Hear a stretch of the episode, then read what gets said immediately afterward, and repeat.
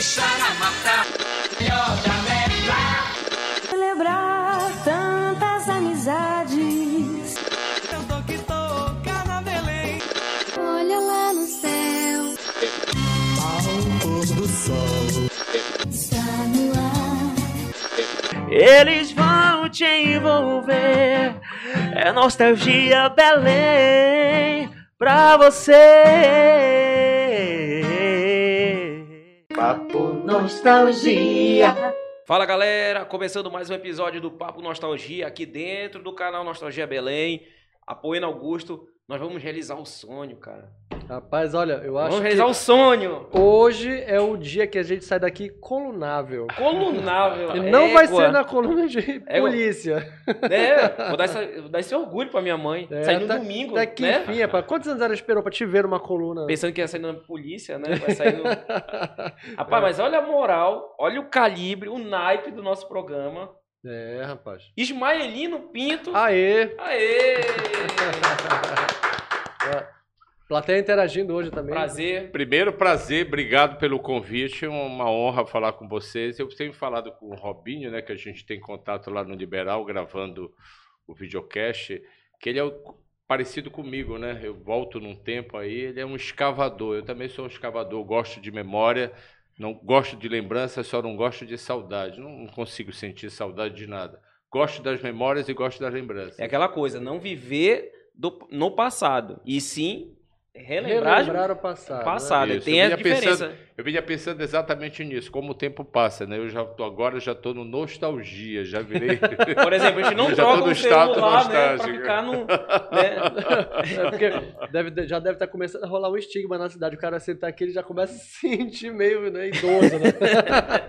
a começar pelos então a apresentadores. memória, a né? lembrança é bacana. A Memória. saudade, Então a eu- gente, o nostalgia ele tem a esse saudade eu processo. não penso nela. Não, Não. tenho, é, não tenho essa saudade. Não, tu não se sente saudosista. Não tenho saudade de absolutamente nada. A decoração da tua casa não tem um- Não nenhum tenho elemento que saudade, mesmo, não gosto, não gosto de antiguidade. Não gosta de guardar, assim. Nada, nada, nada, nada, nada, nada. Mas é interessante que na tua coluna você coloca, por exemplo, imagens antigas de certos momentos. Então você tem. Mas é a assim, lembrança, é a história do tal Entendi. do escavador que eu te falei, Entendi. né? É, memó é a memória e essa lembrança, entendeu? Entendi. Mas a saudade do que passou, não. O que passou, na verdade, é que já ficou, né? A gente pensa no amanhã. Mas aí, a gente vendo o teu currículo e tudo mais, você não começou na parte jornalística, você começou como advogado, né? Não, na verdade, nem fui advogado. Eu estudava direito Aham. e aí surgiu a oportunidade de eu, tinha, tinha uma amiga minha que fazia jornalismo, Milena Medeiros, e nós começamos a fazer. Nós éramos ligados com o pessoal do audiovisual, com o pessoal de cinema, do movimento de cinema da cidade. Sempre fui um cara que cinéfilo, fã de cinema, frequentador de, de, de todo o movimento de cinema da cidade. E aí surgiu a ideia de fazer um programa que era uma coisa inédita no Brasil, um programa de cinema no rádio. Quer dizer, falar de cinema a gente Você precisa tá falando da do quê? Década de 70, é Não, isso? estou falando dos anos 80, Anos final 80. dos anos 80. E aí fomos apresentar, a Cultura FM iria inaugurar, iria a- é, é, começar a operar. Chegamos lá com o diretor e falamos com ele, olha, temos um programa de cinema pelo rádio. Foi a nossa primeira conversa, nosso primeiro papo, ele comprou a ideia e fizemos algo que, que durou durante 15, 12 anos. Tivemos o primeiro programa de cinema do rádio do Brasil. O que fazíamos? Tocávamos música de cinema, claro, e a partir daí também começou o movimento de cinema que a gente começou a cobrir festivais. A gente também tinha no programa, que é uma coisa absolutamente sensacional, da gente entrevistar grandes nomes como o Grande Otelo, a Turma da Chanchada, atores e atrizes, e começamos a ir para festival de cinema, cobrir festival de cinema, na época o rádio era o grande, ainda era uma grande mídia propagadora, né? E aí a gente fazia tudo gravado e tinha material por ano inteiro. Mas era só você história ou aí. você tinha um outro... uma Não, fazia que- eu e Milena Medeiros, apresentávamos e produzia o programa. Foi aí que começou o movimento de. E isso te digo que dura. Durante 30 anos eu já estou cobrindo festival de cinema. Pelo Foi a tua menos os primeira mais experiência, então, assim, Sim, na parte... É, o, continuo sendo ainda o único jornalista daqui que cobre todos os grandes festivais de cinema do Brasil. Isso é muito bacana. muito. Ininterruptamente, nunca parou isso? Todos os anos? Desde que começou o programa, nunca parou. Por exemplo, na edição de Gramado desse ano, né, que vai ser 40 anos de Festival de Gramado, eu já fui em 29. É muito tempo, exatamente. Estou mais da metade. Festivais como o de Brasília, Festival de Recife, Festival do Ceará, Festival, enfim, diversos festivais de cinema que, que a gente participa. Então, Chegou a- aí tem algum bastante Oscar, por tempo. exemplo? Ou próximo disso, assim? Ainda não chegou nesse nível. Ainda não, mas já tive em Gramado, que é quase Oscar, né? Oi? Já tive em Gramado, né? que Sim, é o- já é o quase. mais importante festival de cinema do Brasil. Tu, tu tens. Tu, tu falas que tu não és um cara saudosista, mas é, antes, na década de 70, início dos anos 80, quando se ia ao cinema, a gente saía do cinema com vontade de comentar sobre o filme. Eu vejo isso acontecer com raríssimas exceções, assim. Pouquíssimas vezes a gente percebe esse movimento hoje. E os filmes que, que, que a gente entende como filmes bons, sem ser os blockbusters e tal, tô, tô tirando o circuito comercial desse negócio, eles acabaram é, migrando para umas salas menores, né, com um público menor, um outro perfil e tal, e é um pessoal que, que eu percebo que não, não tem mais aquela, aquele tesão, sabe, de sair discutindo a obra do diretor, é, a fotografia, sabe, o, lá, o roteiro. Tu, tu tens essa percepção também? É, a gente percebe que o mundo mudou, na verdade, né? Tudo mudou, né? Principalmente depois desses dois últimos anos de pandemia, a coisa mudou completamente, né? Por exemplo, hoje em dia as pessoas têm um- uma maneira diferente de ver filmes, né? Primeiro que é muito íntima, né? As pessoas é uma, é uma exibição praticamente solitária, não é? E antigamente não, né? Existia uma as pessoas iam ao cinema. Era um Você acontecimento, né? Exatamente. Você ia ao cinema tanto que aqui em Belém tinha coisa que não entrava. Isso é uma coisa interessante. Os cinemas não permitiam a entrada de bermuda, né? Tô numa cidade O Robson não ia poder Não ia então, entrar. ao cinema, né? não podia entrar Em de Belém, é um bermuda calor no do cinema. Né? Isso foi uma coisa que começou a acontecer a partir dos anos 90. Quer dizer, Aí já ficou mais, né? Exatamente, mais recente. Mas mudou muito o hábito de ver filme, né? E como mudou, na verdade, hoje em dia as pessoas também não, não assistem muita coisa, é muita coisa que, que vê, e acaba acontecendo que ninguém não tem essa, essa sala de debate, né? Tem isso, né? E essa coisa do cinema, claro que suscita muito debate, mas hoje em dia também a oferta e a, e a quantidade de produto que você vê, ela, ela é muito grande, né? A oferta cresceu, a maneira como a gente interage com, com as Sim, mudou multitelas muito, né? hoje, né? na pandemia, Hoje é muita então, informação mudou também, bastante. né? É, mas é, é- é um negócio que eu me ressinto, assim. Eu O que eu acho, e isso eu procuro fazer, principalmente falo com meus sobrinhos e sou orgulhoso, porque todos os sobrinhos que eu acostumei indo para o cinema, que levava comigo, eu digo assim, quando você, você leva o sobrinho ou leva o filho, vai para o cinema, você procura fazer com que ele fale, converse com ele sobre essa coisa de Sei. De o que, que ele achou do filme, para ele contar o filme para você, qual é a percepção que ele teve daquele filme. Então, Falar ele- sobre o diretor, as outras Exatamente, referências do é. diretor, a trilha sonora, isso, né? isso, isso. Porque também essa coisa do diretor existe os- existe essa coisa também é, é, ampliou bastante, né? Hoje em dia você inclusive nem vai mais assistir um filme pelo diretor. Você talvez hoje em dia chegou a estamos na fase do ator, né?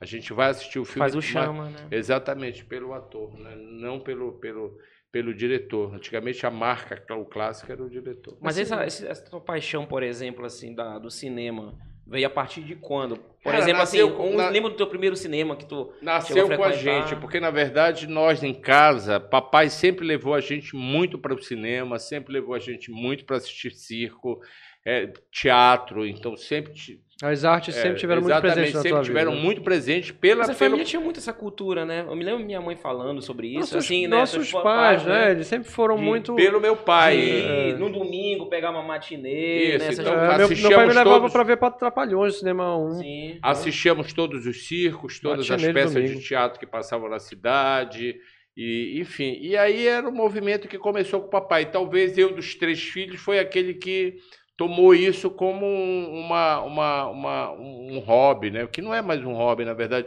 Hoje o cinema está incorporado muito na minha vida, não só no meu trabalho, naquilo que eu faço, naquilo que eu penso, mas tipo assim, esse movimento do cinema está tá incorporado, apesar de fazer outras coisas que a princípio não tem muito a ver com cinema, como por exemplo colunismo social. Que a gente vai entrar nesse assunto também. Mas é interessante comentar a questão do cinema. é, por exemplo, hoje você enxerga a pessoa que vai pro cinema. É muito mais pela questão da memória afetiva, porque assim, ir pro cinema hoje, devido a todas as circunstâncias de tem Netflix, tem isso, tem aquilo.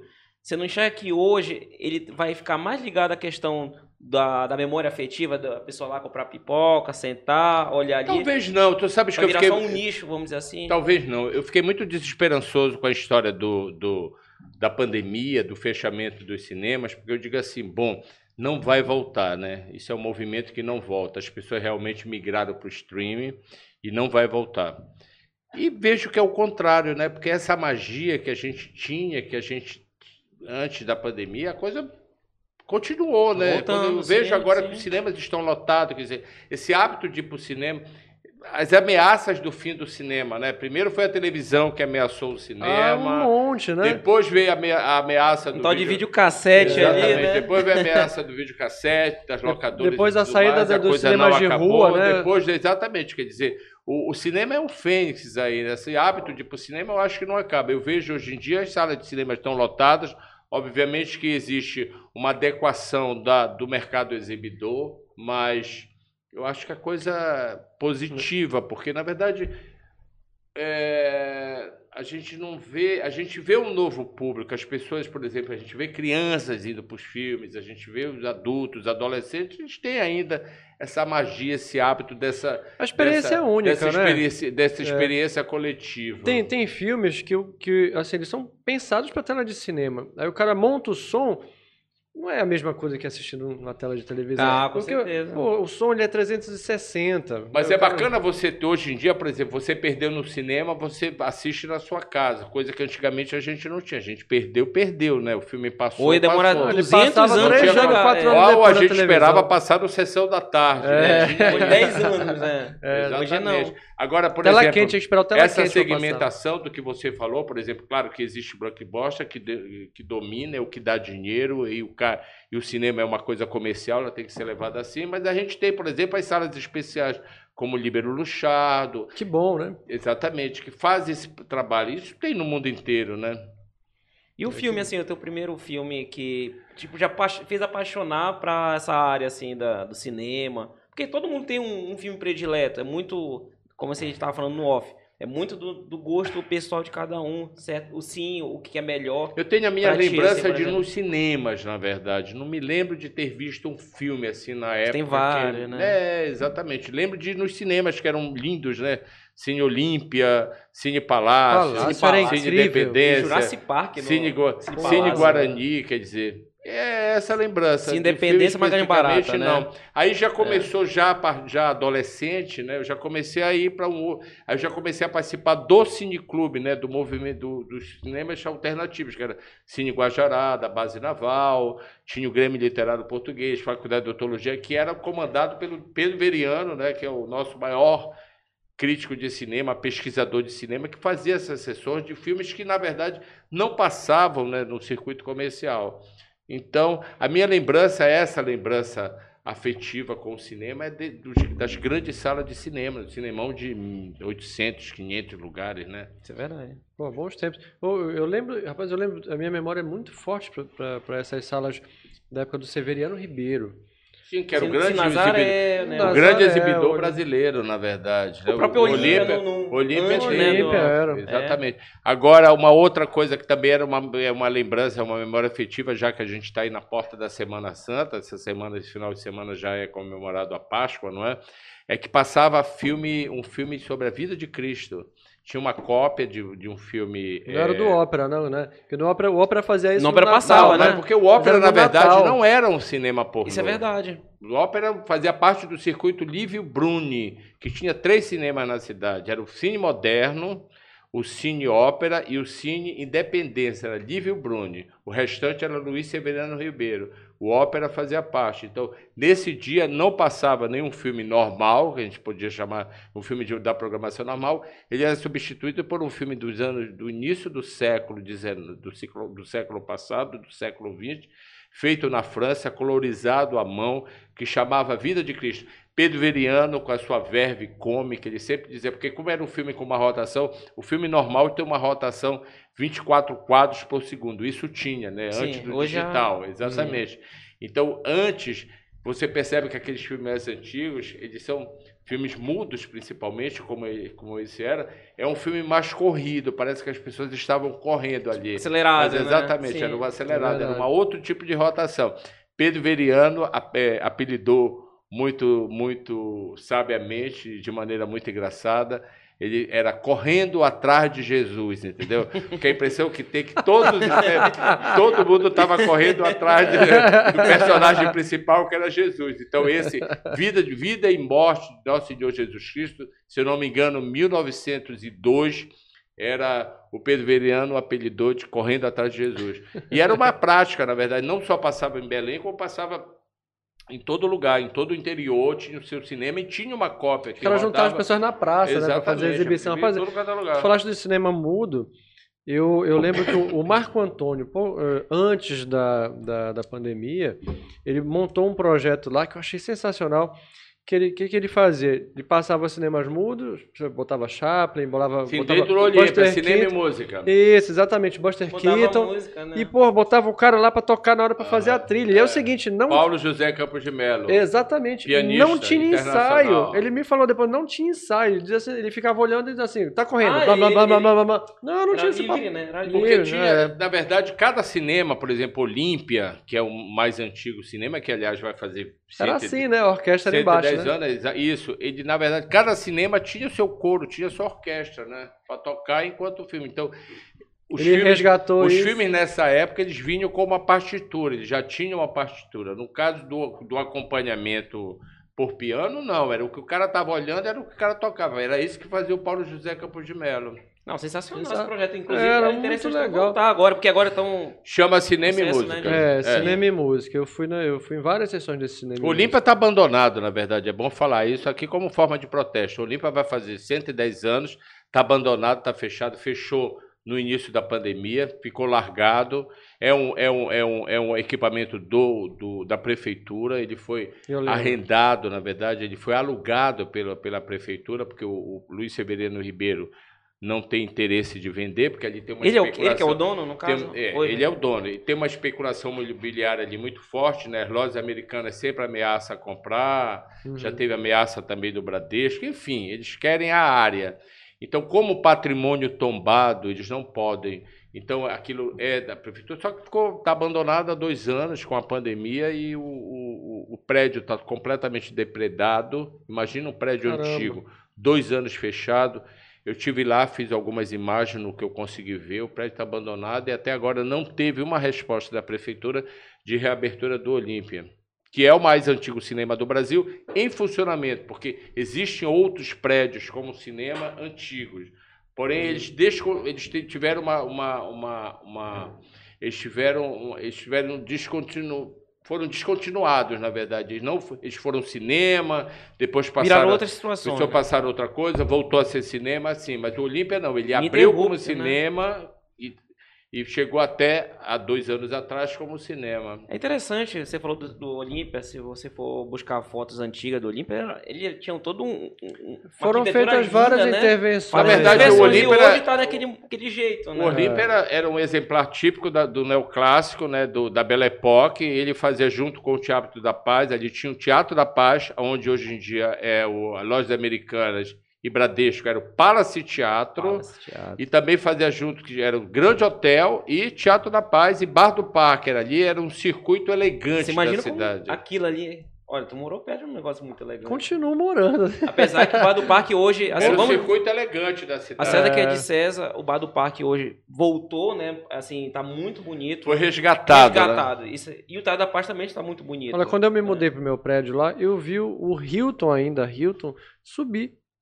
Né, Depois da- da, daquela demolição criminosa do Grande Hotel. É, mas ainda bem que essa consciência da demolição do, do histórico do antigo, isso acabou, né? Isso ficou no passado, Ah, é, né? isso não Hoje se faz mais, né? Hoje em um dia tem uma valorização, É, né? se o cara levantar essa bandeira em algum lugar do país, hoje, Hoje vai em dia alguém tem uma fazer valorização protesto. muito que a grande. própria internet também ajuda nisso. Imagina, a pessoa quer, vamos supor, quebrar o, o Cine Olímpia. Vai ter muita gente para Claro. reclamar. Antes não. Era muito assim, botava o tapume Só que agora né? tem que juntar gente pra reclamar Foi o que tá aconteceu com o. Rico, foi o que aconteceu com o Grande Hotel, na verdade, né? Foi. Ele, ele Uhum. fechou e resolveram mais- construir aquele estrupício, né, arquitetônico. É, aquilo, a própria fábrica Palmeiras, se não tivesse, se fosse em Sim, outros é um tempos, se fosse clássico, agora, né? Exemplo é, clássico, não, exemplo clássico. isso não teria acontecido. A gente. Olha, esse tema é muito bom, né, do cinema, mas vamos para a parte do colonismo so- social. Como é que chegou na parte do colonismo? Sim, aí por conta dessa história do programa de cinema, eu comecei a entrar a fazer rádio, na verdade, jornalismo através do rádio. Depois de, depois de um tempo na Rádio Cultura, fui convidado a ser diretor de programação e produção da Cultura FM. Implementamos ali um, um trabalho, porque a Cultura FM era basicamente música paraense, então eram pro- vários programas de variedade. E aí, o curso de. Eu tive, tinha que concluir, já estava no final do, do curso de Direito e resolvi fui fazer jornalismo, né? Fazer comunicação social. Então, de fato, você não, não chegou a Não, na verdade, cheguei a ser formado, né? sou bacharel em Direito, mas nunca cheguei a ser advogado. ter nenhum cliente, nada. né? Não, não, Entendi. não, nunca tive isso. Nem quer, né? não, e aí o que, que aconteceu? Então, aí virei jornalista, né? Sim. A partir daí trabalhei na cultura, trabalhei lá durante nesse cargo de diretor de produção, trabalhei na cultura durante 19 anos. Surgiu a oportunidade de fazer um trabalho dentro da Fundação Rômulo Maiorana, que é do Liberal, né? Sim. E a partir daí, entrando na Fundação Maiorana, fui convidado a ir para a TV Liberal e fazer a produção dos programas da Globo na cidade. Essa era a minha função. Ah, olha. Eu recebia o pessoal da Globo, produções nacionais que vinham para cá.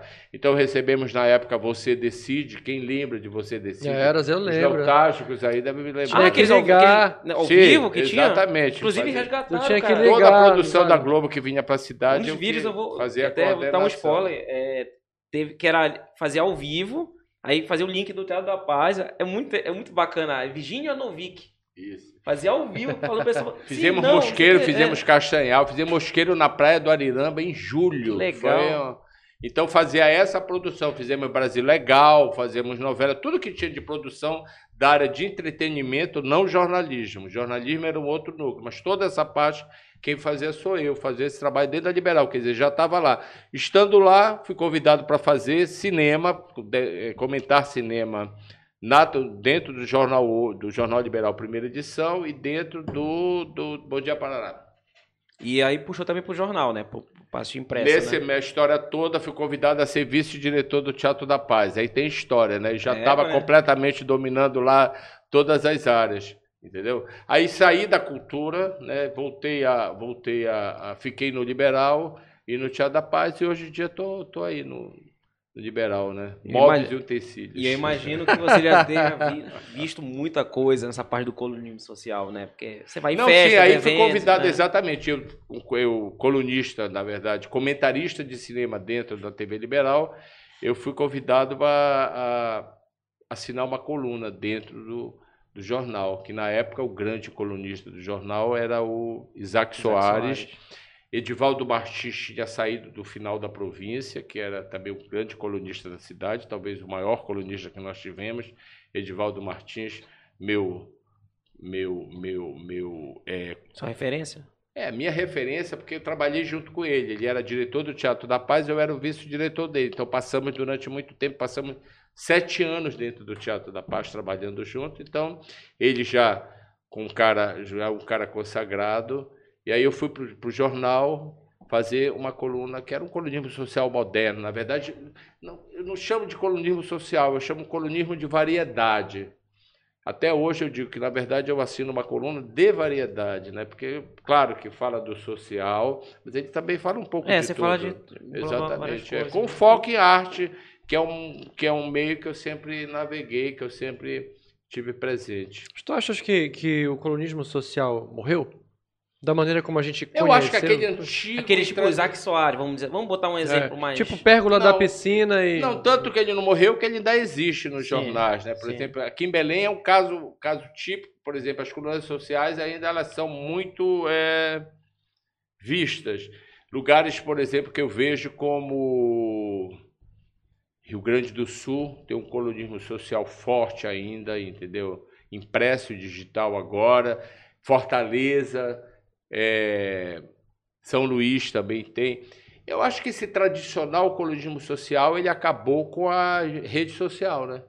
A rede social substituiu. Hoje em dia, Pra eu cada- aparecer, eu não hoje preciso dia, mais exatamente. Você mesmo já pode botar uma foto ali. né? Exatamente. Hoje em dia a pessoa própria, a própria pessoa faz a sua, a sua, sua coluna social, sua, da sua família e dos seus amigos, né?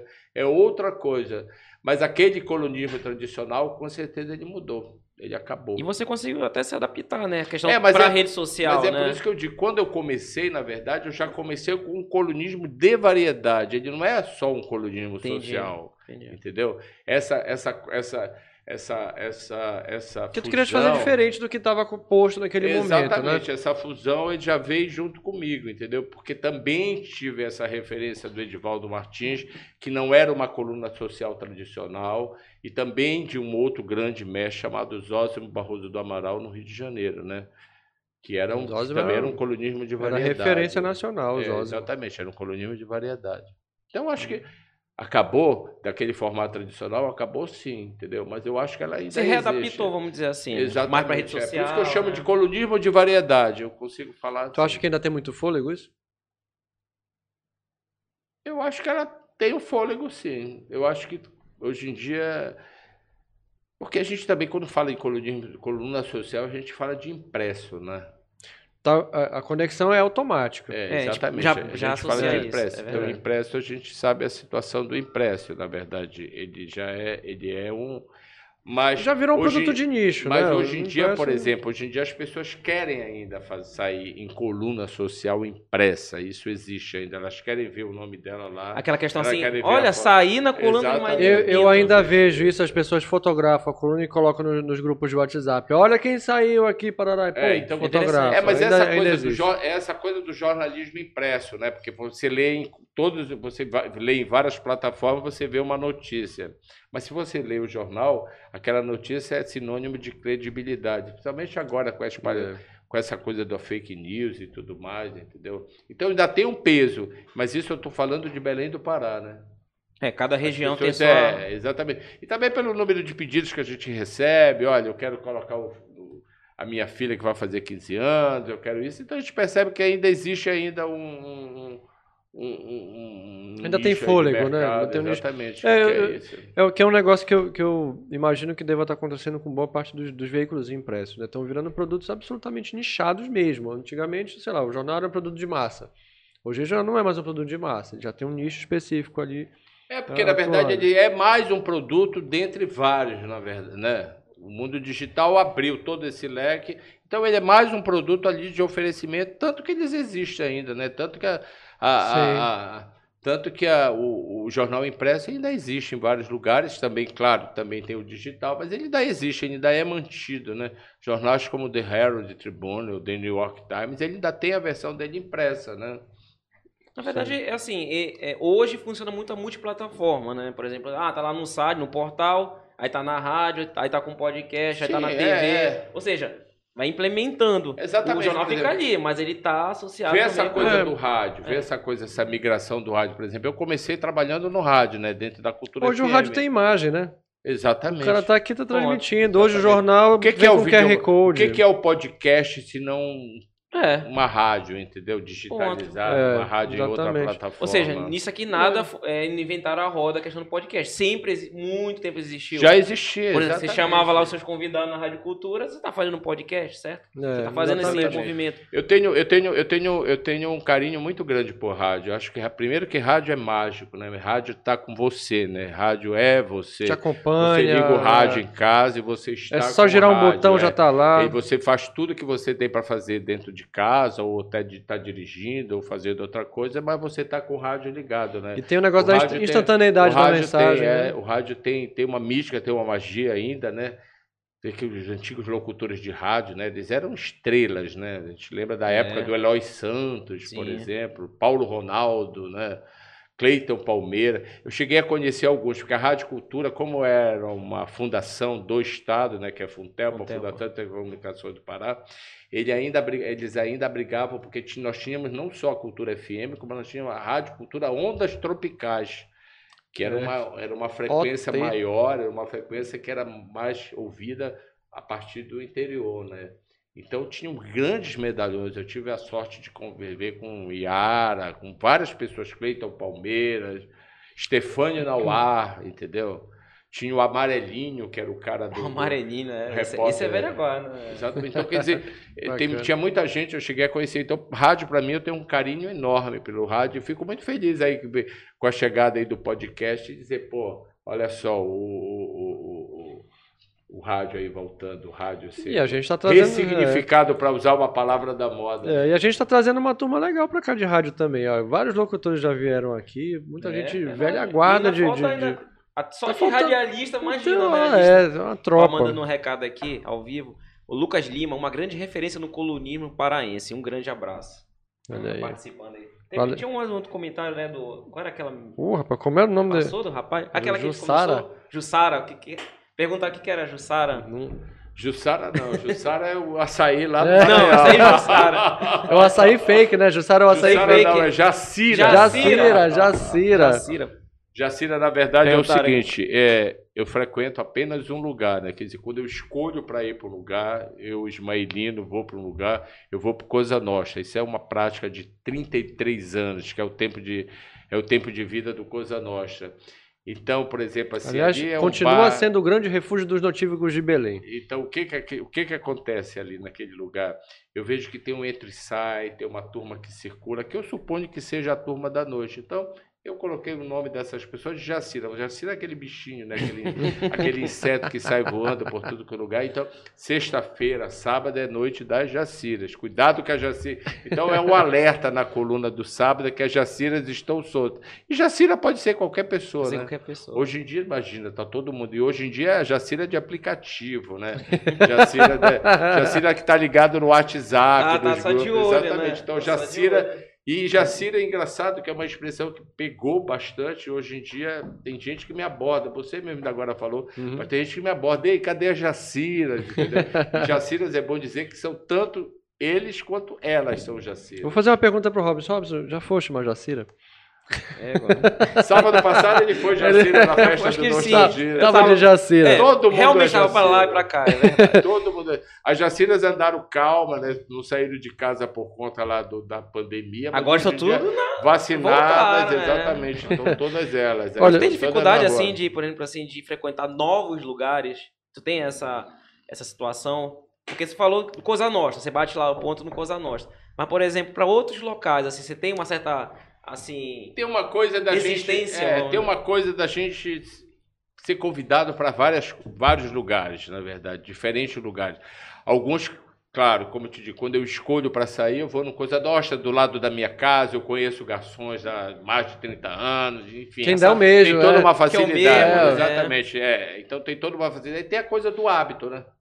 Isso é bacana. Fora que o lugar é legal, né? É, Bora dizer claro, que. o melhor é, bar legal. da cidade, é o bar mais internacional da cidade, é o bar frequentado por pessoas que não são de Belém, porque naquele circuito que é cheio de Uhum. bar, cheio de, de, e de agora tá hotéis, bombando aquela área ali, né? Exatamente. Voltou, cheio de né? hotéis, Finalmente cheio voltou. de hotéis, então tem uma tem uma tem uma, uma frequência interessante. Então, não é conheço os lugares porque me convidam para ir conhecer os lugares. Assim, hoje em dia tem mais isso, de, de, de frequentar, mas porque me convidam, querem que eu conheça, eu vou. Mas você não é um cara que gosta de ficar buscando novos lugares, Não, né? não, Ele faz verdade- presença VIP, Por rapaz. incrível que É, pareça, organismo, né? Na nossa É, festa ele fez presença pre- VIP, presença VIP claro. também, por é incrível verdade. que pareça, eu não sou notívago, sabia Não? disso? Não, nunca fui. É interessante você quebrar certos Nunca- padrão, é, paradigmas, porque É, a gente pensa que o colonismo fui social tá notívago. lá na Tá em É, todas. noite, tá Mas em então, quando todas. a gente recebe muito convite, por exemplo, daqui a pouco eu tenho dois aniversários para ir, que eu tenho que ir. Eu tenho, eu tenho que pessoas- trabalhar amanhã. Tem pessoas amigas e tudo mais, entendeu? Então tem que conciliar essa coisa. Então, é. não- Ismaelino, jornalista recebe convite pra caramba, pra tudo, né? Olha, meu, meu pai, ele disse assim, olha, eu ia pra um monte de coisa e tal, rapaz, eu parei de ir quando me convidaram pra fazer inauguração de piscina. Eu não, pá, não queria mais saber de evento. Negócio de piscina. Pô, inauguração de piscina é demais. É.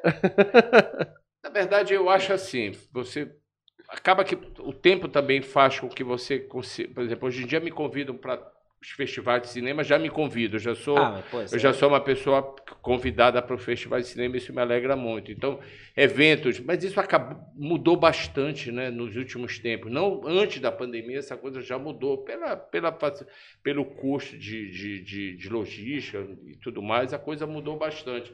Mas já- já teve muito mais convite, por exemplo. Eu já vi coisas fantásticas, já fiz viagens maravilhosas, já conheci vários lugares. Tive a oportunidade, inclusive, com essa coisa de festival de cinema, de cobrir cinema, de conhecer o Brasil inteiro, né? Isso é fantástico. Ah, sensacional, grande Você, experiência. convi- você conheceu Então- o teu país inteiro, né? Atores, Tu, atrizes ali tu já, foste, próximo, né? já foste do luxo ao lixo, já te convidaram para inauguração de piscina também? Não, do, Não tem alguma história piscina, que possa não. É, eu tenho um amigo meu que eu, que eu converso com ele, também não vou falar o nome dele, mas Não, não é, é- e eu digo para ele que ele tem coluna social também, diga assim, eu gosto de ti porque tu vais até a inauguração de loja de conveniência. Né? Realmente, Essa é boa. tu és da nova geração do colunismo. porque loja de conveniência é bem legal, né? Mas não tem luxo, né? É, É, só não, aquela- não, mas é, é Se bem que tem umas conveniências que estão meio luxo. Não, assim, tá agora, ficando tá agora, ficando, né? é. É, mas olha, Hoje- é, porque a coisa se tornou hoje em dia mais seletiva também, né? Hoje em dia, inclusive, tem pessoas que têm eventos e tem coisas que as pessoas não querem divulgar nada. Elas te convidam como apenas uma para te, pra te convidar, como uma gentileza, ou às vezes querem tua presença lá, mas elas pedem até para não sair, né? Hoje em dia, por exemplo, as, as recepções é, é, em casa, as pessoas estão recebendo muito em casa, né? A coisa mudou Festas completamente. particulares. assim, Exatamente. Então elas já pedem que, olha, você foi convidado como convidado como o Ismaelino, meu amigo, não é para ser convidado como colunista, não quero que saia nada. Existe isso, existe Ah, hoje em interessante. dia. É. Antigamente coluna- as pessoas queriam sair na coluna Porque queria ser queriam mostrar, claro, exatamente. Não, né? Tem uma coisa de Receita Federal também, as pessoas não querem mostrar muito. Olha, isso não é notícia. Eu ouço Pode abrir muito olho, né, eu ouço muito isso, eu ouço muito isso. As pessoas falam muito isso. Olha, não- isso não é notícia. Não, eu estou te falando isso. Não, eu vou fazer uma viagem, vou para a Europa, sei lá, vou para Mas não precisa dizer. dar a volta ao mundo. Não, mas isso não é notícia. Olha, o Lucas Lima tá perguntando aqui, Ismaelino, de onde surgiu encontros imediatos de todos os graus e a importância em estar de acordo? Bom, encontros imediatos, porque eu, a partir do momento das redes sociais eu digo assim, bom, imagina toda vez que você posta uma coisa, você põe textão, né? Você cria um texto. Isso é Uhum. muito chato. Então, trabalhando com Edivaldo Martins, ele diz assim, você tem que fazer coisas que são a sua marca. Edivaldo, por exemplo, chamava Belém de, de terrinha. Quando ele se referia a Belém, ele falava terrinha. Quando eu comecei a fazer coluna social, ele disse, olha, tu vais criar a tua. Aí pensando, eu digo, bom, o que, que eu vou fazer? Como é que eu vou fazer? Para pensar uma coisa que resumisse Belém, eu criei o termo mangueirosa, né? Que é cidade das mangueiras. Belém, sim. cidade da mangueira, mangueirosa. Pegou. E que eu é, exatamente. Hoje em dia, Mangueirosa é um nome que está em tudo quanto é lugar. Eu já vi, eu já vi loja, boutique, já vi lugar de consertar roupa, tem páginas, tem várias. Acho que tem uma verdade, festa, não tem uma festa As Mangueirosa também? Né? Acho que tem uma festa Tem, que chama é Mangueirosa verdade, também, tem não uma tem? festa. Já teve Mangueirosa, É. que era de carnaval, acho que se não me engano, alguma coisa Não, assim. teve Eu- Casa Mangueirosa, que Casa foi uma Mangueirosa, festa- que é. é do pessoal do Na Bateria. Na Sônia, bateria. Pronto, é. Sônia pronto, era fez, isso. Exatamente. Verdade, ela era usou o nome Mangueirosa. Então, quer dizer, o nome está aí, Mangueirosa, ok. Então, a- então pe- pensando nisso, eu digo, bom, para a rede social, eu vou, imagina que toda vez que eu postar a coluna, toda vez que eu fizer uma postagem, eu vou ter que colocar, fazer um textão. Primeiro que rede social e textão não tem Tem que ser muito objetivo ali, né? é, eu acho que é- né? ali, rede social é uma informação direta. Esse mundo digital você tem que ter informação ali, né? Rápido. Exatamente. Então, eu digo assim, toda vez eu vou ter que criar? Não. Imagina que toda vez que eu posto, eu vou ter que criar. Então, vou criar. Está no ar mais uma atração do Jornal Liberal. É para a coluna. Encontros imediatos de, de todos os graus é, claro, essa veia de cinema, vem Sim, do filme do... Sim. Vem Contatos do filme imediatos. filmes, contatos imediatos, e aquilo ali virou uma marca. Tanto que tem gente que diz assim: olha, quando é que tu vais fazer um encontros imediatos comigo?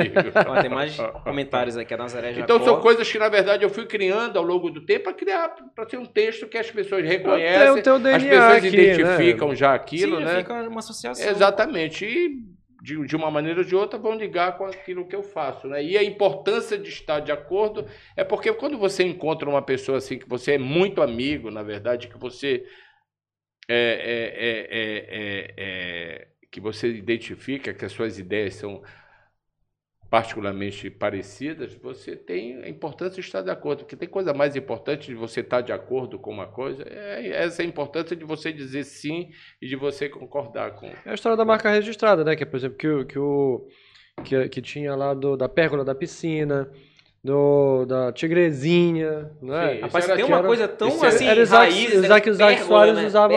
É, só o né? Isaac Soares podia usar É. aquilo, ninguém mais usava. Mas era um negócio que era o DNA dele que estava lá colocado, né? Olha, mas eu falando agora de pérgola da piscina, me lembrei de um cara que é absolutamente importante a gente falar, que chama-se Pierre Beltrán. Né? Pierre Beltrán. Pierre Sim. Beltrán foi o grande colunista dessa cidade. Aliás, a cidade teve grandes colunistas, mas Pierre Beltrán marcou.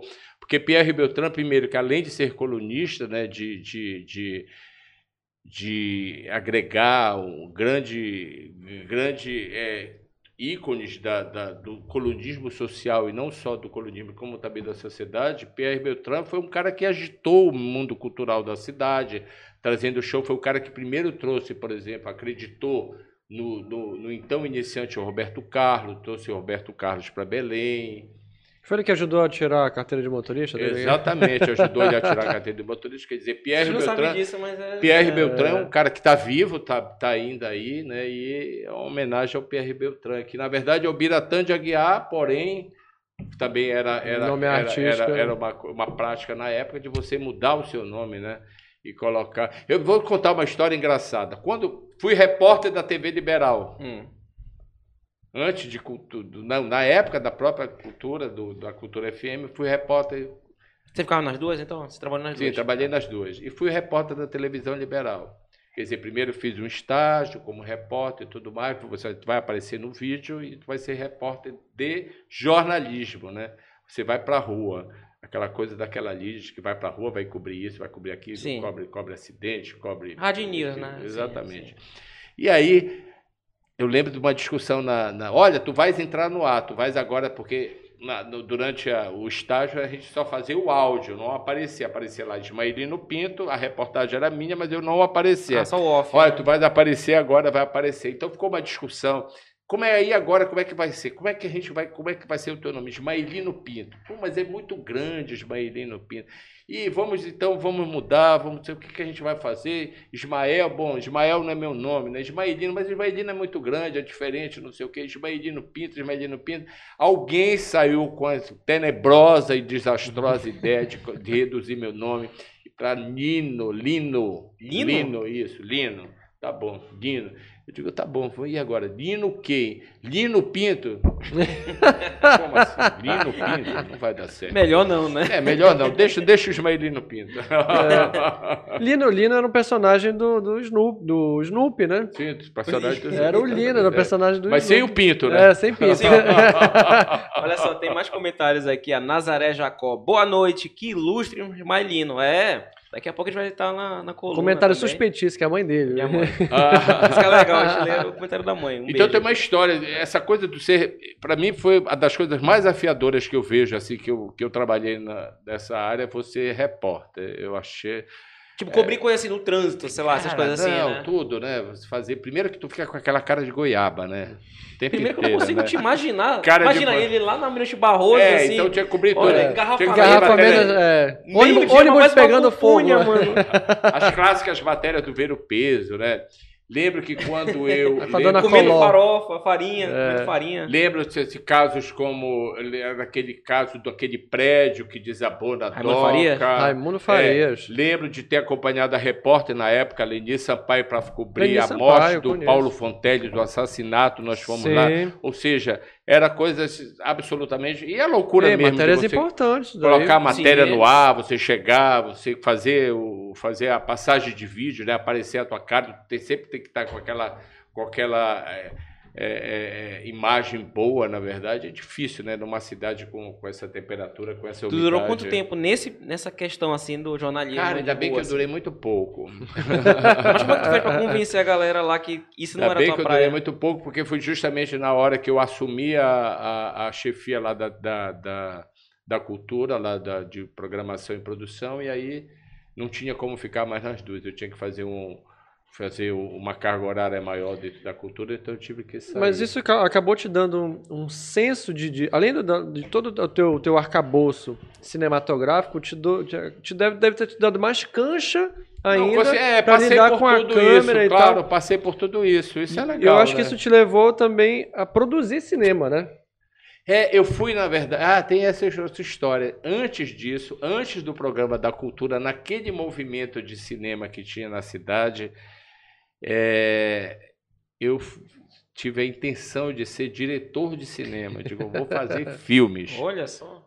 E aí o que, que aconteceu? Eu resolvi fazer e fiz cinco curtas-metragens na época com uma mídia que era o sucesso, né? Que era o videocassete, uma mídia que, que a gente Câmera de VHS em cima do Exatamente, a câmera VHS no ombro, e quer dizer, fácil, a gente editava em Belém, não tinha que ter muito dinheiro para comprar, Uhum. para filmar em película e tudo mais, e todo, toda essa engenharia que o cinema tem, né, que a gente sabe que é Sim. caríssimo, fazer cinema é muito caro, né? Sim, até hoje. Até né? hoje, até hoje é muito caro fazer cinema, muito custoso. E aí fiz. E começou, comecei também a, a- a viajar, porque ganhei uma bolsa de estudo na Argentina, por conta de um trabalho que eu fiz, para estudar cinema, história do cinema latino-americano. Ganhei festivais, ganhei prêmios em festivais. E fiz, são filmes que estão aí. Estão, estão no. YouTube? Não, Gente pois é, encontrar? tem Pois que, é, colocar, é, tem tem que que colocar no colocar YouTube. no Tem- porque, na YouTube. verdade, eles passaram tempo perdidos e dois anos, dois anos atrás, o Allan Kardec, que, era o- a- que tinha uma produtora, que ainda tem produtora, é do mercado audiovisual, ele resgatou esse filme, achou numa fita e, e numa fita ainda. Mas você tem ele hoje? Tem, eu tem, tenho isso, eu tenho Ele isso. deve ter Inclusive, convertido, é, de- colocou num DVD, tá faltando só subir pro Não, YouTube. tá, né? tá, tá no, tá no, tá no, no pendrive. Olha aí. Tá mais- isso, tá mais amor de fácil ainda, coisa né? Tá mais fácil. né? É. Qual era o nome, os nomes dos curtas? Pode Bom, dizer aí?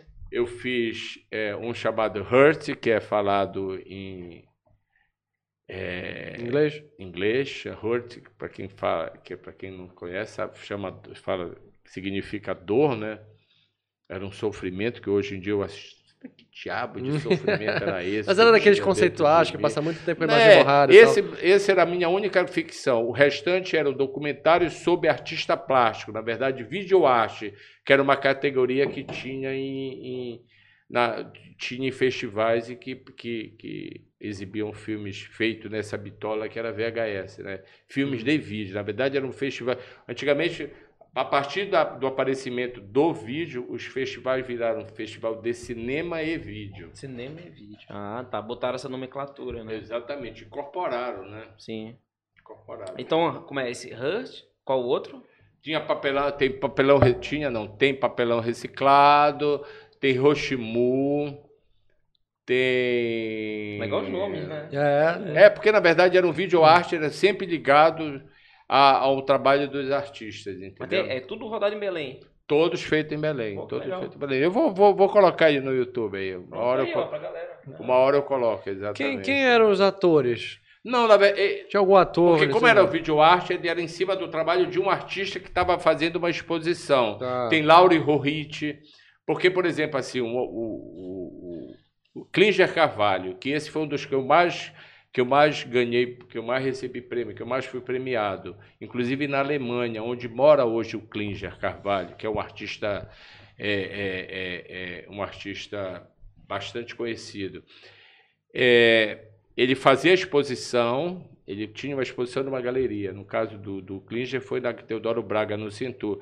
E eu fazia o vídeo que ficava passando durante, era uma interpretação Uhum. minha, audiovisual, do trabalho do cara, entendeu? Do trabalho do artista. Então, por isso Entendi. que chama videoarte, era uma categoria. Que a gente não vê mais. Hoje em dia a gente vê filme experimental, que é o documento, pode ser documentário, pode ser uma fixação, mas ele é um experimental na categoria de curta-metragem. E agora você tá num outro processo. E né? aí eu Ah, tive essa ideia sim. de ser, de, ser, de, ser, de ser diretor de cinema, que é uma bobagem, né? Seria diretor de cinema. Porque hoje em dia eu vejo o processo, por exemplo, o cinema é uma, um processo industrial muito pesado, né?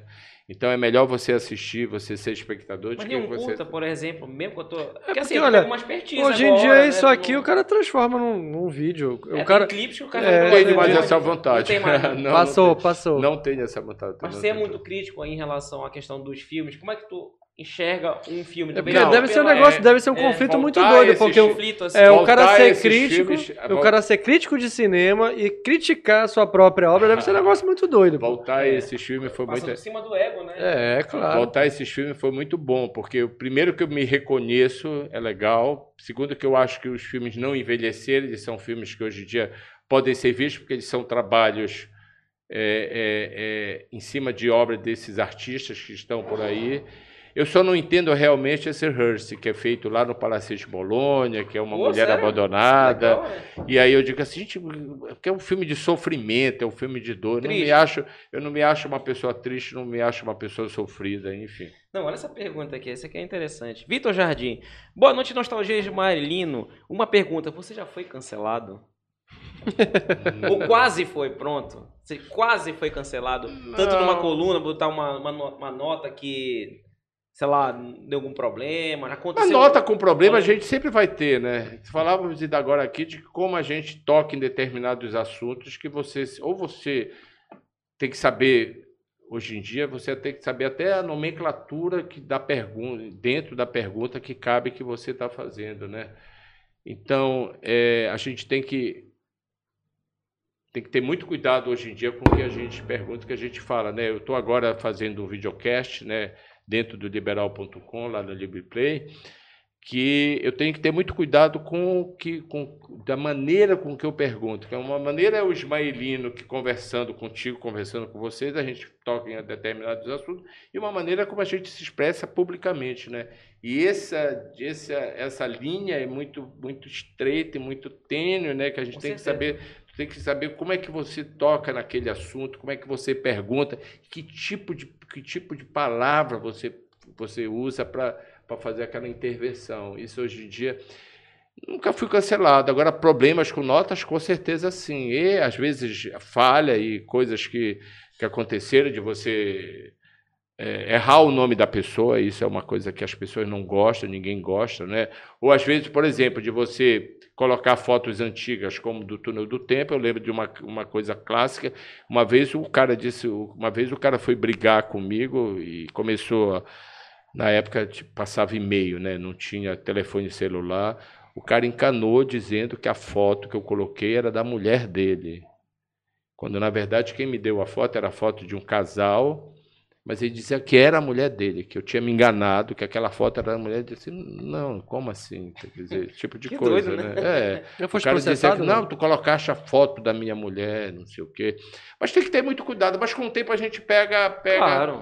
com o tempo a gente pega a expertise. Mais trabalhando numa empresa que você tem, toda empresa, todo lugar, você tem uma regra que você tem que cumprir, né? Processado não, nunca É, foi. eu acho o seguinte, é, falando de, por exemplo, de coluna social, de colunismo, não pode você primeiro doença não, né? Para que anunciar doença? Tal pessoa está no hospital, ou tal pessoa está se recuperando. Para quê? Não precisa. Segundo, vida íntima, ninguém tem que saber de nada. Ah, porque não sei quem Botando o chifre no é, outro. não, é, para que isso? Outra coisa, notícia sem nome, sem, sem nome, sem data. Notícia tem que ter nome, tem que ter data. Outro dia, agora, semana passada, um amigo meu disse assim: ah, eu vou fazer uma festa e eu queria que te mandar uma notícia. Ok, manda a tua notícia. E a notícia era o seguinte: vai acontecer no mês de maio uma festa que vai ser a grande sensação da cidade. E aí? Não é notícia. né? Como vai acontecer? É uma Aonde que Tentativa de teaser, né? Para que É. isso? É, para quê? E aí também teve agora um caso recente, o cara se chama- me chegou e me abordou e disse assim: "Olha, eu tenho uma notícia para ti. Eu estou produzindo uns 15 anos que vem um grande ator da Globo. Tá aí uma notícia para ti. Mas quem é o ator da Globo? Não, mas eu não posso te falar. Eu digo, então, quando tu puderes me falar, tu me passa a notícia. assim, né? É, o quando, tu, Globo, puderes, né? quando É. tu puderes me falar, tu me Claro. passa a notícia, né, cara? Como? Notícia tem que ter nome, né? Eu vou falar da tua festa, tua festa vai ser tal dia, vai ser em tal lugar, ok? É isso é uma notícia. É, claro. Agora vai acontecer, então é aquela coisa. Ah, parece que separou. Como parece que separou? Então, vida íntima, vida íntima das pessoas não interessa se divorciar. O que, que interessa de você ser divorciado? Que a pessoa se divorciou. Então, tem determinadas coisas que a regra é. Não, né? E outra coisa, é, fuxico, fofoca, coisa que. que, que, que ah, é, um exemplo assim, agora rápido, assim, é tal pessoa foi vista, sabe? É, aquela mulher de Sim. foi vista em tal lugar, saindo de tal lugar. Como assim? Para que isso? Não vai Porque- nessa linha. É, por, por exemplo, eu criei um personagem né, da coluna chamada Tia Cândida. Tia Cândida, claro que é o alter ego. Lógico. Hum. Tia Cândida diz muita coisa que eu gostaria de dizer. E Tia Cândida também é um pouco de todo mundo, né? Um pouco do que eu ouço, do que eu saio, que as pessoas... também tem isso, né? Porque você acaba que você ouve bastante, né? Você tem que ter um filtro aqui dentro, entendeu? Porque as pessoas vão te falar, falar, elas querem te contar uma história, eu vou te contar uma história. E tem aquele, na verdade, que até quer te contar uma história, que é achando que, ela, que você vai colocar sobre a história que ela te contar, e ela quer te atingir o outro, né? Isso é uma coisa que, inclusive, você tem que se, sabe? Tem que saber o que, que você Ela quer ouve, te usar né? como canal. Ela quer né? te usa, na Exato, verdade. Então, tipo assim, a pessoa diz, olha, eu vou te dar uma notícia, isso acontece bastante até hoje, eu vou te dar uma notícia. Primeira mão, aquela coisa. É, eu vou te né? dar uma notícia, mas é só para ti. Aí tá. Tu compra a ideia dela e tu vai colocar aqui notícia. Na verdade, quem falou, de- né? Quem pare- parece que quem falou é você, né? Você que escreveu, você que colocou. Então, só que na verdade você está sendo usado por aquela pessoa, né? Tem muito isso, sabe? De Com você certeza. das pessoas querendo te usar para atingir. Então, tem determinadas coisas, vida particular não precisa. Para que isso, entendeu? Tu achas que foi o colonismo social que te levou pro Rainha das Rainhas?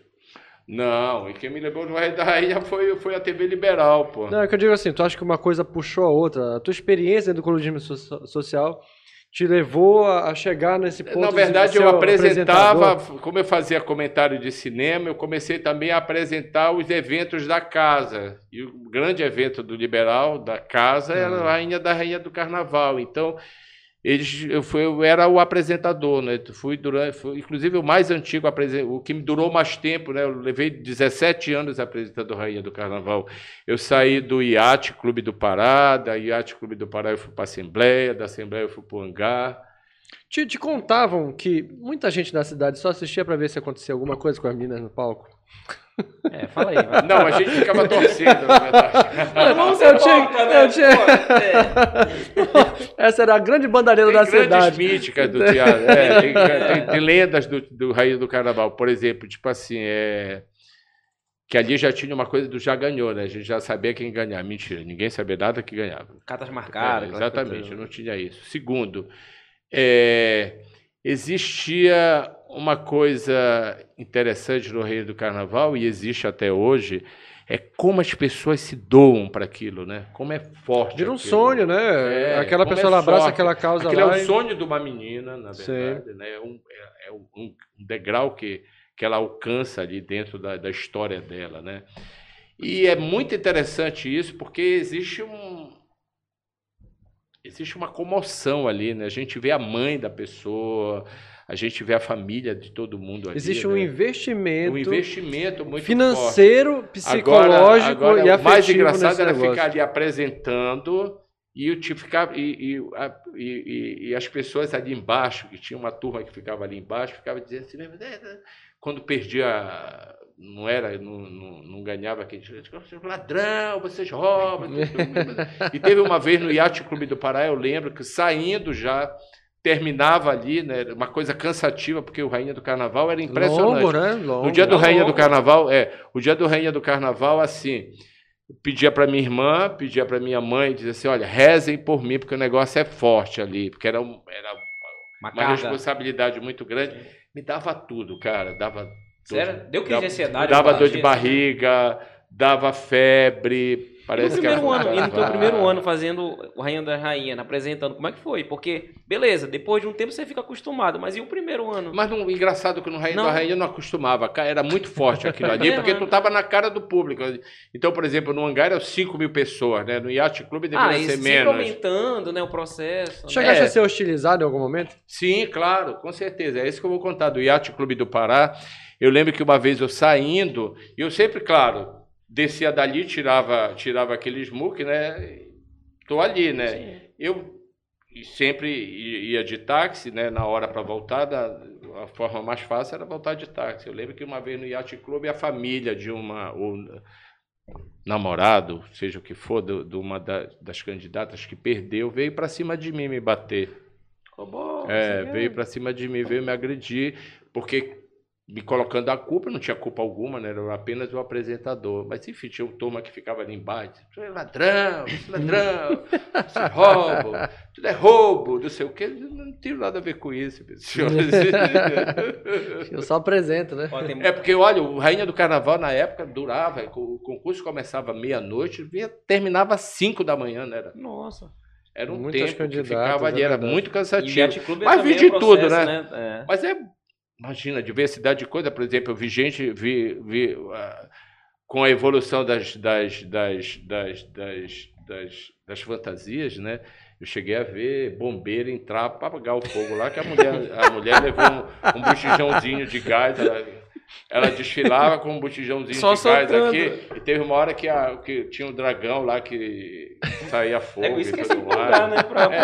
É, as- as missas que caíam, que isso realmente é uma Ah, era um pena. clássico, cara. né? Era um É clássico. pena, exatamente. Se pra gente não era engraçado aquilo, imagina hoje em dia você cair. né? Claro, é trágico. Se você está pensando no, no outro lado da moeda, onde a pessoa transforma aquilo lá em, em um negócio que é um objeto, objeto de desejo, que tem É envolvimento porque da família e tudo. tem toda uma dá, dinâmica, tipo assim, agora não, mudou, né? As candidatas, Acho que tinha um pessoal do o mal que jurado- torcia, O jurado tem a mesma, a mesmo ângulo de visão da plateia, né? Antigamente não, elas desfilavam para o jurado. É a Então, plateia tinha- que enxergava Exatamente, a plateia enxergava de, de costas, né, ela se apresentando, mas tem todo, tem, tinha, de- tem todo um, um ritual, não é um ritual de sedução, mas enfim, tem todo um ritual ali para para convencer os jurados, né? E eu acho que no momento que ela entrava ali, que desfilava para a plateia, a coisa ela dava uma relaxada. Era engraçado isso, porque tinha umas que ah, na frente dos jurados só faltava É. virar um. Não, um girava. Eu lembro de uma que girava. virava de ponta cabeça, ela girava. assim, cabeça. tá? É, e outra coisa, É. também vi um pouco a evolução das fantasias, né? Porque as fantasias foram evoluindo. Antigamente a, a mulher, a, a- a candidata, a moça era mais era mais importante do que a fantasia. A partir do momento a fantasia começou a ser mais importante do que a candidata, não E aí é? veio a Do pirotecnia a do mulher. processo, né? Exatamente. Aí tem todo, enfim, hoje em dia tem LED, tem tudo, né? É. Olha, o dia- DJ Edinho Chagas está na área aqui, grande e queridíssimo Ismaelino, colunista de Ouro do Pará, olha aí. É. Suelen tá Silva, um beijo, também está participando. E também esqueceu que. Não, Tem na uma Rainha coisa das que é olha só, ainda tem um negócio, na Rainha das Rainhas tem um detalhe.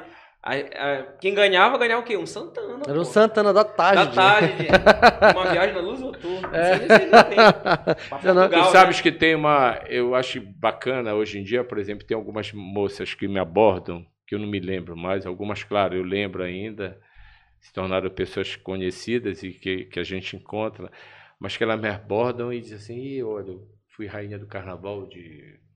da Tuna Luz Brasileira, você foi o apresentador. Aí às vezes já está com a filha, aí eu vejo que o peso da história, diga assim, tá vendo? Olha só, eu já estou quase virando avô da rainha, na verdade, é uma história. Mas é bem legal. O Rainha do Carnaval é uma coisa, era uma coisa muito, muito, muito interessante. Fora a questão da visibilidade, porque nessa época, além de eu fazer Rainha do Carnaval, eu fazia mestre de cerimônia, de, pelo menos dos principais eventos Continuas da cidade. fazendo, né? É, e fazia, hein? Continuas fazendo, não, né? Não faço mais, não, fazendo. Também essa é uma outra coisa que eu não quero mais me apresentar. Ah, em não, é, tu não quer assim agora, tá voltando nos eventos. Você não quer mais, é isso? Não faço mais há muito tempo. Parei de fazer. Entendi, entendi. Parei de fazer há muito tempo. Chegou uma hora que eu digo, não, não quero mais me apresentar no Cansativo, palco. né? Não, não é que é cansativo, até que era boa, era uma grana boa, inclusive, uma grana muito boa. Mas não sei, perdi isso. Tu Perdi. enxerga muito como ciclos, assim, que você tem que. tá- É, perdi, perdi, perdi. Eu acho que fiz, fiz bacana, foi legal. Era uma boa grana, como eu já falei, era uma grana maravilhosa. Mas parou. essa coisa da visibilidade que a gente também tem numa certa hora, tem uma hora que fica meio pesado, porque para o bem e para o mal, né? Por exemplo, eu lembro que eu fazia, aparecia na televisão liberal, né, nos jornais, no Bom Dia Pará e no, no Jornal Liberal Primeira Edição, fazia, fazia coluna social, então era, Muita exposição. era muita exposição, bastante holofotes aí, né? exposição. E aí eu acho que chega uma hora que pesa, porque tem uma, tem, tem claro, tem, tem, uma, tem uma carga boa, né, de carinho, de, de gentileza que as pessoas que as pessoas têm com você, mas também tem um povo meio estranho, né, que entende aquilo errado, que te agride, né? Aí tu consegue Que se é, acha íntimo, isso, né? isso, não, até isso, demais, né? isso É, ainda, isso tá claro. aí uma O coisa cara invade que, tua privacidade. é, tá aí né? uma coisa que hoje em dia isso ainda me abala. Isso, de- de- de- mesmo depois de muito tempo eu fazendo o que eu faço, entendeu? Quando a pessoa entende errado. A tia Cândida foi isso. Quando eu criei a tia Cândida, todo mundo diz, ah, eu sei quem é a tia Cândida. Olha, a tia Cândida é tal pessoa. A tia Cândida é tal pessoa. Elas queriam identificar aquilo. Outra, essa coisa também de você colocar notícias que não tem nome, endereço e sobrenome, o que, que acontece? Faz com que todo mundo ache que você está falando de. Né? De fulano, indireta. É, exatamente. Não existe coisa pior do que fazer indireta. Para que fazer indireta? Para que, sabe, se indispor com as pessoas? Mas quando você. Isso, isso é uma coisa que até hoje eu, eu, eu, eu me abalo um pouco. Assim, quando a pessoa entende errado, entendeu? Entendi. Quando a pessoa se coloca numa coisa que talvez eu escreva. Que seria pessoa- os- hoje os conhecidos haters, né? A galera É, que. já sempre, que sempre existiram, vai- né? é. E esse eu eu até mandar um beijo pra eles, porque eles que fazem o Nostalgia crescer, porque tem uns haters também. Tem, imagina que é. o Nostalgia tivesse hater, mas tem. Vamos É. falar de coisa boa? Gabriel, coloca aquelas imagens antigas aí. Aquelas que você passou. Vamos lá, vamos. Vamos. Ó. Olha aí, tem. Essa aí, olha, a Gretchen, aliás, é uma Gretchen. das pessoas. A Gretchen agora tá famosa, Pera morando aí, aqui. agora, ó, tá aí. Gretchen está falando, está morando aqui em Belém, mas olha só, eu, eu encontrei com a Gretchen eh, substituindo Márcia Freitas no programa Sem Censura no início, na primeira, primeira fase do programa. A gente se encontrou e até hoje sou padrinho de casamento da Gretchen e do Esdra. Olha, isso, Olha, legal. que bacana. que Mas como é que bacana. chegou esse convite? Devido a essa tua amizade com ela? Porque assim. Na verdade, não, amizade com, com o. Esdra. Ah, amizade com com o. Esdra. Mas Ah. eu estou falando especificamente da Gretchen, porque antes dela chegar a ser paraense, porque Gretchen está quase é, paraense, sim, né? sim. ela, ela, eu tive vários e vários encontros com a Gretchen. Inclusive fora tudo mais. Porque você acaba rodando, né? sim, sim, sim, né? sim, sim, sim, sim. Vamos pra outra aí. E essa outra figura aí? Olha aí. Aí, Fafá é Belém. amiga, né? Fafá é amiga de muito tempo também e, enfim, Fafá é amiga. Tá me sentindo Fafá é muito amiga- arquivo confidencial Fafá- isso aqui, É. né? Fafá é amiga também porque Fafá tem uma coisa que, que eu gosto bastante, que Fafá tem, tem Fafá gargalha, né? Fafá tem sorriso, Pô, né? aquela risada da Fafá. Fafá, É, Fafá é hábil o tempo todo, eu acho que isso faz bem, né? E tu conheceu ela da onde, assim? Não, de Belém, nesse movimento, Nesse movimento de, é, cultural, nesse né? movimento cultural e tudo mais. E a gente acabou ficando amigo, hoje eu posso considerar ela uma pessoa, somos bem íntimos. Vamos outra aí. Arquivo confidencial. Célia Pinho aí, Ah, figuraça, participou agora, figuraça recente. da cidade. Grande. Fizemos MBA de jornalismo Sério? sim, sim.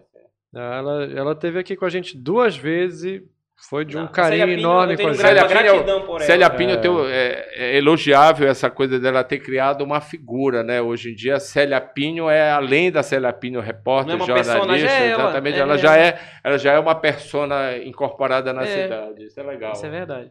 Vamos pra outra aí.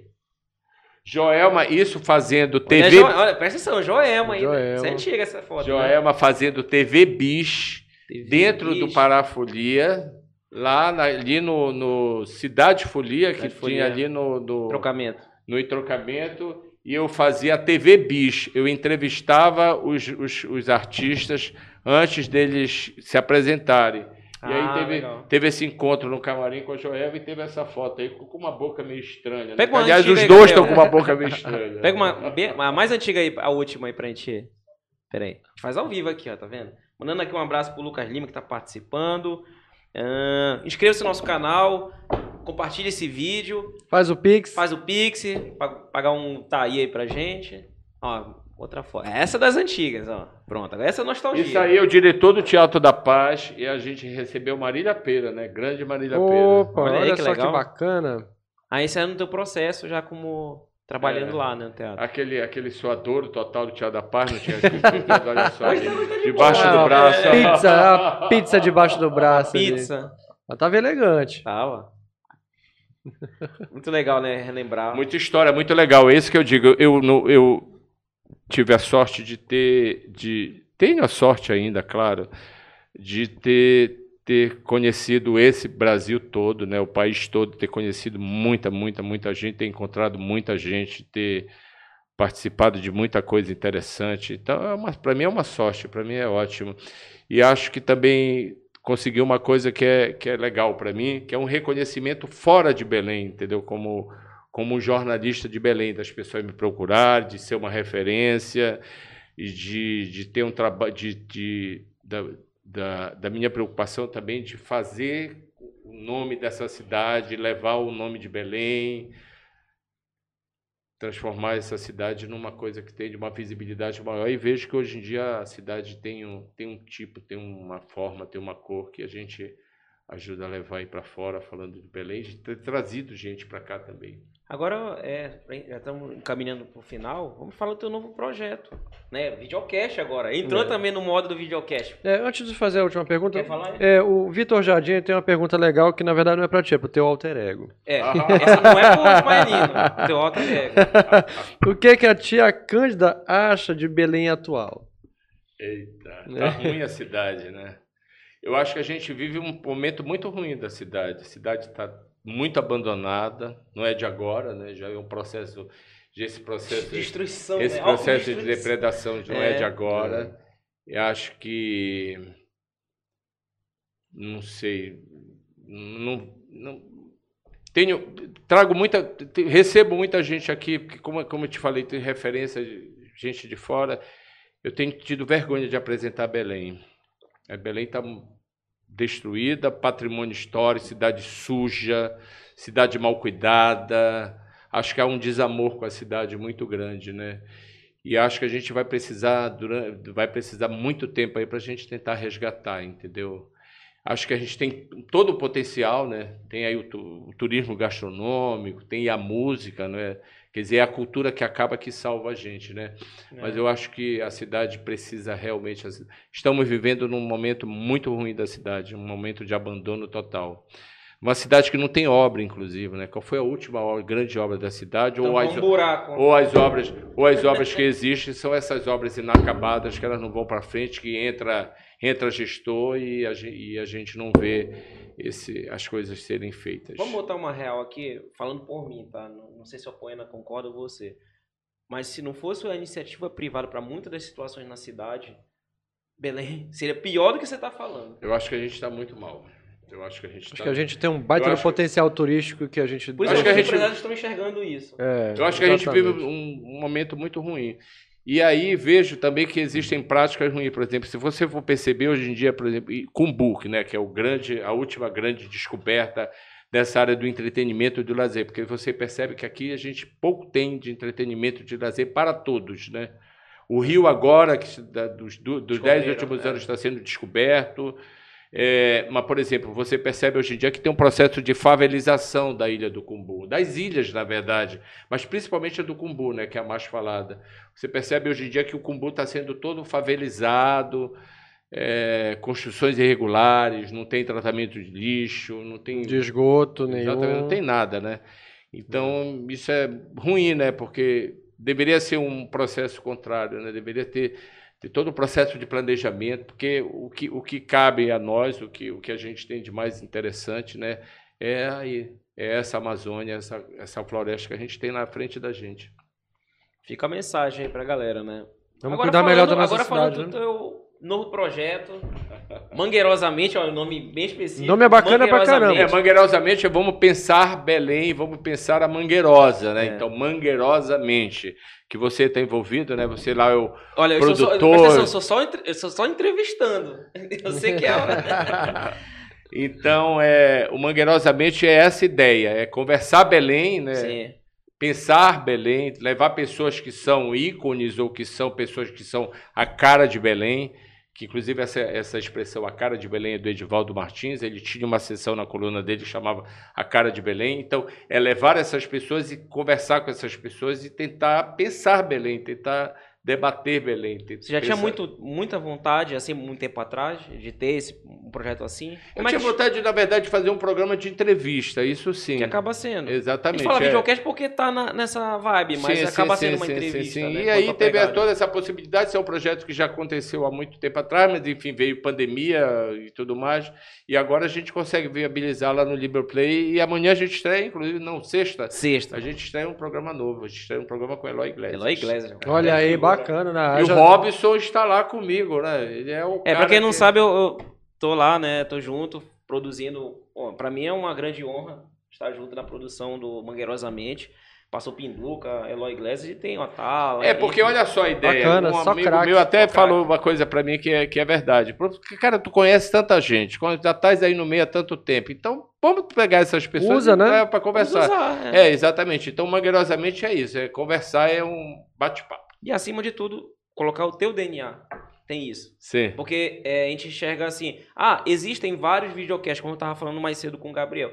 Existem vários videocasts, podcasts, mas cada um tem o seu DNA. Aqui tem o nosso DNA, você tem o seu, então Sim. tem espaço para todos. E eu acho muito legal que a cena cada vez mais está aumentando. Então, Produção de conteúdo é, é a bola da vez, né? A gente Ou seja, se aproveitar dessa multiplataforma por aqui exemplo, colocar ideia no veio ar. para cá, o Eloy Iglesias veio para cá, mas a, a, pegada que a gente faz é diferente da Totalmente, sua, é. Ou seja, você consegue buscar coisas dele do que talvez a gente não buscou. E isso é legal de ter várias é. pessoas de produção. E é muito legal você, que é uma pessoa muito experiente nessa área, tanto na parte de jornal, etc., e está numa nova visão tento, que é vídeo. É, né? Eu tento colocar no meu trabalho é, essa coisa de Belém, entendeu? Eu acho que a gente tem que, tem que valorizar, claro, a gente já valoriza, mas a gente tem que colocar esse nosso DNA paraense nas coisas. Não paraense nativo, paraense folclórico ou paraense artesanal. A gente tem que colocar todas as nossas possibilidades de ser paraense. Que queira ou não queira, a gente é um povo único, né? A gente tem a cultura a é, única, nós somos a maior metrópole única. da floresta. A gente tem uma cultura específica muito própria. A gente tem cores, tem cheiros, tem sabores especificamente de Belém. Então, por que, que a gente não alavanca isso. Eu acho que tem uma valorização, claro, já esse trabalho já existe, as redes sociais trouxeram muito isso, dessa valorização da música, da cor, do, do, jeito de falar, né? Hoje em dia a gente já até já, já existe já existe uma supervalorização do jeito de falar do paraense, né? Desse desse caboclo, dessa forma de falar. Desculpa até te interromper, é. porque assim é, a nossa audiência tem muita gente de várias partes do país, etc. E quando acaba enxergando e fala assim, nossa, é muito legal que eu relembro o Belém, porque nosso sotaque é muito carregado, né? Então tem todo não, esse detalhe. É, em um todo lugar que eu viajo, ego, cara fala o ego, etc. É. Não, e o cara tá fora daqui, ele fica com saudade. O cara tá nos Estados Unidos, é paraense, ele fica com saudade, é ele assiste para poder se ouvir. Então nós somos um povo único, a gente tem uma característica muito forte, a gente é absolutamente diferente não por ser diferente porque somos o melhor, mas é porque a gente é diferente mesmo é. do resto do Brasil. E a gente tem que saber valorizar isso. Isso é importante. E é isso. Só tenho a agradecer. Obrigado. Bacana, hein? Adorei. Que legal, que legal. Obrigado por aceitar obrigado. o convite. Obrigado Vamos por aguardar a próxima festa do Dr. G Belém, porque eu fui lá e sacudiram. Gostou, né? Gostou. A tia Cândida dançou a noite inteira. é, o tu tava quieto, tu tava no cantinho, é. mas a tia Cândida... Estamos negociando no mês de junho. Em breve divulgaremos um a data. André, lá do Nostalgic André, Nostalgic Bar. Sempre recebe a gente muito bem, né? E realmente, é um, um, um adendo aí Sábado bombou, né, papai? É, Eras, olha, vamos agradecer obrigado, aqui obrigado, a galera que participou né? da festa lá, foi show de bola, todo mundo dançou do início ao fim e a gente já está desenhando as atrações da próxima festa, aguarde em, junho, junho a gente divulga a data. E também agradecendo a galera que está acompanhando todo esse momento, compartilhe, inscreva-se no nosso canal, faça todo aquele processo, é, coloca aí o BG, coloca nossas redes sociais aí, Gabriel. Já colocou? Ah, tá. Robinho Santos, a Poena. Poena AP Souza. Hum, tu não vende iPhone, não, né? não. não. nem máquina de lavar, nem Não, né? Não. não tá 500 reais o iPhone, não, né? Não. Tá Acesse as nossas redes sociais. Instagram Nostalgia Belém, Facebook Nostalgia Belém, Grupo Oficial Nostalgia Belém e o nosso YouTube. Isso. Várias entrevistas. Quer dizer, entrevista não, não gosto nem de falar que é entrevista, é um bate-papo. Bate-papo, bate-papo, bate-papo. coisa, É mais né? leve, é mais leve. Faltava um mais leve. champanhe, uma coisa mais fina, assim, mas É hoje dia verdade. de semana, né? É, não, pô, é porque aqui não tem tanto glamour assim, né? Ele vê porque ele gosta da gente. Gosta mas- da gente, é, é. Ismaelino, como é que te acha nas tuas redes sociais? Ismaelino Pinto, com I, né? Ismaelino Pinto, sempre Ismaelino Pinto. Tem Twitter, Facebook? Twitter, Facebook ainda, né? E... Somos Orkut, heróis da resistência, porque a gente também tem. Eu tenho, né? até, eu tenho até um stickerzinho, me segue no Orkut, né? Pronto. E tem agora o o Mangueirosamente, né? agora, mangarosamente. E jornal, você, a tua coluna o quê? É diária? A minha coluna é co- cinco, quatro vezes por dia, por, por Pô, por semana, semana, por semana, né? Entramos na sábado, domingo e segunda, terça. E é isso. E a gente está lá no liberal.com. liberal.com.br play mangueirosamente. É isso. Deixa eu olhar o Edson aqui. É, última, saideiras. Que o Edson, só um comentário do Edson Araújo. O Pará é tão grande que aqui para o oeste do estado ninguém fala pai d'égua. Olha lá, oeste do estado. É verdade. É, muito verdade, daqui. não fala. É porque lá- ali tem, tem influência de várias regiões do país. É o pessoal que veio de fora, né? É, referência de fora. É, Um exatamente. outro Então, Pará, vamos dizer assim. um outro Remy Pará. Paysandu lá, o pessoal nem torce, né? É, é isso aí. É verdade. Acho que a pergunta, Rio Paisano, pra finalizar. Compromete o cara. fica, fica a dica aí. Não, ele vai dizer eu, que ele- sou, eu sou o campeão. Fala que faz, faz igual, não, faz igual a Célia que fala que é, que é pedreira. Né? O Carlos Brito é tuna, então tá tudo certo. Tchau, galera. Obrigado. Valeu, Abraço. obrigado. Um abraço.